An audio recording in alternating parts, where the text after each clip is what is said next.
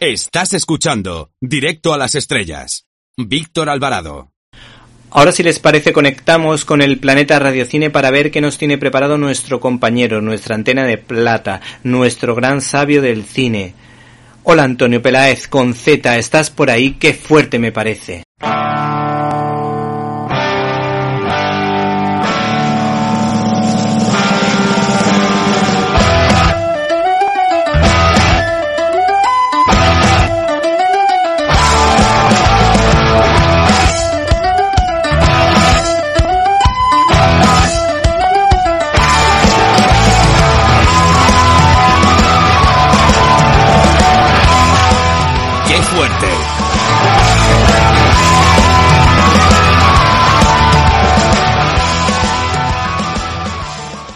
Cefirelli, Franco, Franco Cefirelli, eh, pues eh, uno de los eh, grandes artistas clásicos se nos ha ido hace poquito y hay que hacerle un homenaje, hay que recordarlo. ¿Dónde? Pues aquí en directo, las estrellas directísimos, desde el planeta Radio Cine y déjate de historias que os habla Antonio Peláez.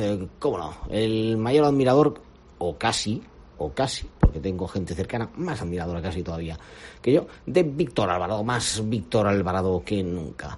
Franco Cefirelli nació en Italia, en Florencia, en realidad no se llamaba así, pero el apellido se lo inventó su madre porque era, bueno, pues era lo que se llama antes un hijo del amor. Bueno, había nacido de un adulterio, eh, su madre había tenido el hijo con Gianfranco Corsi y bueno, pues para que no se conociera esto y demás, pues le cambiaron el nombre. Uh, tuvo una cierta infancia triste, la madre parece que había sido diseñadora de modas y el caso es que, bueno, pues eh, murió eh, cuando él tenía ocho años de tuberculosis, se tuvo que encargar de él su prima. Así que, anda, que tuvo una vida fácil el pobre. En fin, el caso es que desde muy pequeño se ve inclinado por la arquitectura, se matricula en la Escuela de Bellas Artes, se desea licenciar, pero le atrae más el mundo del cine, el teatro, los medios de comunicación. Después de un breve periodo de pasar por la radio, mmm, la radio, la radio, qué importante es la radio, por favor. Pues eh, Radio Firenze, en Florencia, claro. Eh, debuta en calidad de actor en algunas eh, producciones y bueno, pues empieza también a trabajar como decorador y escenógrafo. Esto era como se hacía antes, que se empieza desde abajo, desde abajo y luego se va subiendo. Entra en el equipo de eh, Visconti, Visconti, a quien en su autobiografía dice pues que eh, conoció porque tuvo que localizar a, a una actriz eh, para que encajara con un determinado papel, o sea, tuvo que hacer casi como director de, de casting para Visconti. Y con él vivió, atención, esto es entrecomillado la autobiografía de Visconti, un amor atormentado, roto, pero nunca apagado. Dijo Cefirelli, dice, soy homosexual pero no gay, una palabra que odio, es ofensiva y obscena. De hecho, él se reconocía como cristiano y lo veremos luego en alguna de, de sus películas. Bueno, pues el caso es que eh, mientras estaba ahí con Visconti, también eh, se generó una cierta relación con María Calas. María Calas, la única mujer, dice, de la que estuvo enamorado. Calas estuvo a su vez enamorada de Visconti, pero claro, le dijeron, pero bueno, ¿tú no te das cuenta que a Visconti no le gustan las mujeres? Y ella solo Calas lo sufrió.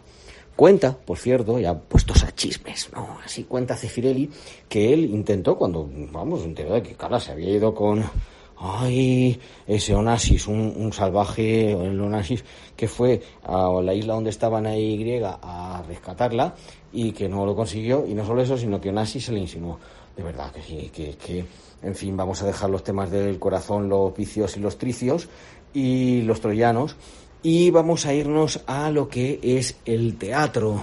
Como director artístico, pues siguió una carrera paralela, quizás a la de Visconti, el posterior, por supuesto, porque fue de su maestro, su amante, del que aprendió. Bueno, aunque una vez robaron en casa de Visconti, Visconti acusó a todo el mundo, incluido Cefirelli. Eso dice que le dolió mucho. Bueno, pues eh, ayudó a Visconti en los rodajes de La Terratrema, Bellísima, Senso. También se creó fama como ayudante de dirección en, eh, bueno, pues eh, con algunos otros. ¿Te está gustando este episodio? Hazte fan desde el botón Apoyar del podcast de Nivos.